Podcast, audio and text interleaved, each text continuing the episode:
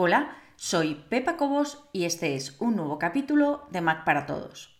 En esta ocasión vamos a seguir con Spark y vamos a seguir justo desde el punto en el que lo dejamos. Te recuerdo que Spark es un gestor de correos, es decir, el programa que abres en tu Mac para leer, contestar, agrupar, ordenar todos los correos electrónicos que te lleguen.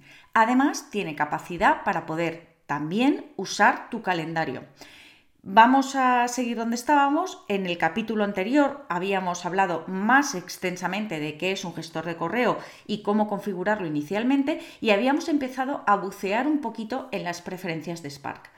Vamos a empezar abriendo Spark de nuevo. Aquí tengo Spark y vamos a abrir directamente, vamos a ir a Spark, preferencias y vamos a seguir donde lo habíamos dejado. Habíamos visto solamente las preferencias relativas a general.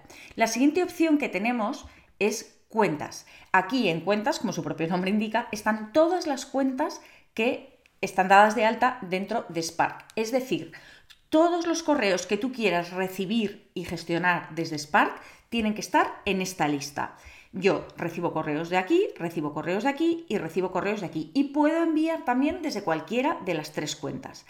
Fíjate que aquí tengo más y tengo menos. Es decir, si le doy al menos, borro una cuenta, si le doy al más, añado una cuenta. Y debajo pone cuenta por defecto más reciente. ¿Qué quiere decir esto? Quiere decir que cuando yo redacto un email, directamente ese email va a partir de la cuenta más reciente. Luego, eh, realmente tú puedes elegirlo en el momento. Te recuerdo que esto que estás viendo es solo una parte del episodio completo. Los usuarios premium tienen acceso a todo el contenido de todos los episodios.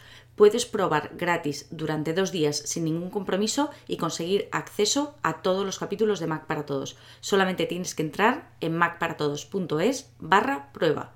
Recuerda, macparatodos.es barra prueba.